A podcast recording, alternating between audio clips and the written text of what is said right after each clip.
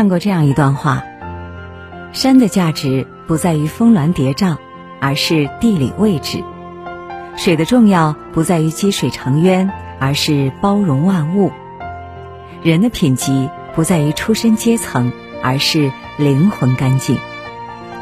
深以为然。我们对一个人最高的评价，莫过于灵魂干净。灵魂干净的人，无论经历怎样的磨难，无论身处多艰难的环境，仍旧有一份喧嚣中品一杯清茶的心境，仍旧能以平和待人的态度笑看人生。世间虚伪假面太多，我们的选择无比重要。选择与灵魂干净的人同行。也是在无形中让自己的心灵接受清洗与涤荡。心理学家发现，言谈举止是影响个人形象的关键，在这其中，言谈更为重要。其实，我们不难发现，如果一个人总出言不逊，身边的人都会急着躲避他，不愿意与他有来往；如果一个人谈吐儒雅，说话温声细语，身边的人就更愿意与其亲近，结为好友。生活中说话谨慎、有礼节、有风度，其实是一个很难的事情。毕竟谁也不能保证自己对某件事不会有过激的言论。但事事点评、说话粗糙，生怕别人不知道自己内心的想法，说白了就是没有成熟的见识，更没有说话的涵养。人们常说，你说什么样的话，就是什么样的人。一个有涵养的人，往往谈吐干净，说话前总会顾虑到他人的情绪，不会让对方难堪。好好说话是对别人的情感负责，也是对自己的言行负责。一个谈吐干净的人，自然有着不凡的气度，时刻体谅他人的心量，以及知性大气的修养。一个人真正的资本不是美貌，也不是金钱，而是人品。经历了社会的摸爬滚打后，看遍了世间的虚伪狡诈后，尝遍了周围的人情冷暖后，还能保持良好的品行，是多么的难得。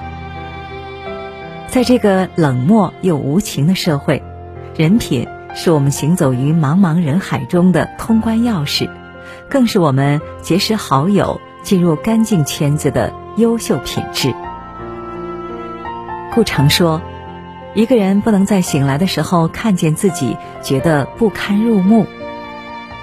尽管生活中总有黑暗，尽管我们都曾感慨过‘坏人当道，好人实难’，但这些通通不是我们放弃品行干净、自甘堕落的理由。”我们总有内心的坚守，我们总有不抛弃、不放弃的理念。纵使前路茫茫，也要在心中燃起灯火，在黑暗中摸索前行，总会迎接到属于我们的光亮。努力成为一个品行干净的人吧，朝着前方不遗余力的前行吧。人品好的人，永远是生活中的阳光。是人生中的雨露，品行干净，永远是我们最好的口碑。契诃夫曾说：“人的一切都应该是干净的，无论是面孔、衣裳，还是心灵、思想。”在这个喧嚣混杂的世界，不随波逐流，努力成为灵魂干净的人，是一件很难得的事情。有的人虽看上去平平无奇，但内心似彩虹般绚烂无比；有的人虽珠光宝气，一身金光璀璨，但内心却如草莽般令人生厌。干净不仅仅是指自己的衣着打扮、言谈举止，更重要的是内外兼修、知行合一，在复杂的世界中活出豁然开朗的自我。从今天起，修炼内心，让自己努力成为一个灵魂干净的人。刺猬的优雅中写道：“只有频率相同的人，才能看到彼此内心深处不为人知的优雅。